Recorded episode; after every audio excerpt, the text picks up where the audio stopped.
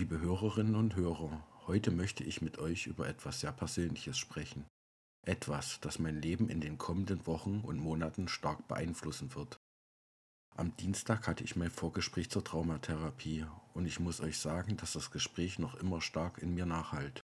Am 18. Oktober diesen Jahres werde ich mich meinen Dämonen stellen, meinen Ängsten und einem schmerzhaften Erlebnis aus meiner Vergangenheit. Die Therapeutin hat mir von Anfang an klar gemacht, dass die ersten Wochen und Sitzungen nicht einfach werden. Es wurde mir gesagt, dass es mir in, den, in dieser Zeit richtig schlecht gehen könnte.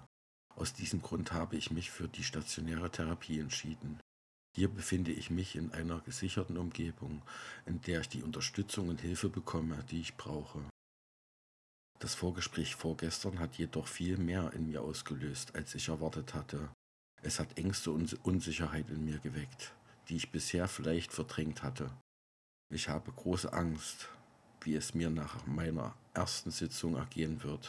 Die Unsicherheit darüber, dass die Therapie mit mir machen wird, ist überwältigend. Aktuell steht eine große Herausforderung bevor. Ich muss einen Traumafragebogen ausfüllen, den ich mir für heute vorgenommen habe. Und allein der Gedanke daran macht mir schon große Angst. Aber ich hoffe, dass ich dem gewachsen sein werde. Ich hoffe, dass ich als etwas freier Mensch diese Therapie verlassen werde. Es ist ein Schritt auf dem Weg zu meiner Heilung und ich weiß, dass es nicht einfach wird. In dieser Zeit hoffe ich auf Zuspruch und mutmachende Worte von meiner Familie, meinen Freunden und von all den Menschen da draußen, die an mich denken und an mich glauben. Euer Support bedeutet mir unendlich viel.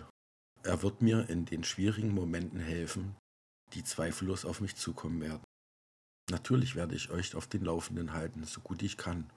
Ich kann zwar nicht versprechen, ob es durch einen Podcast, einen Blogbeitrag oder über mein Mastodon-Profil geschehen wird.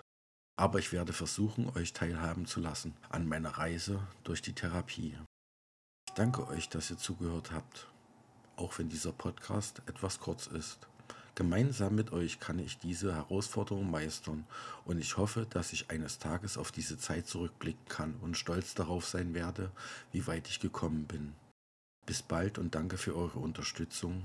Euer Stöckchen.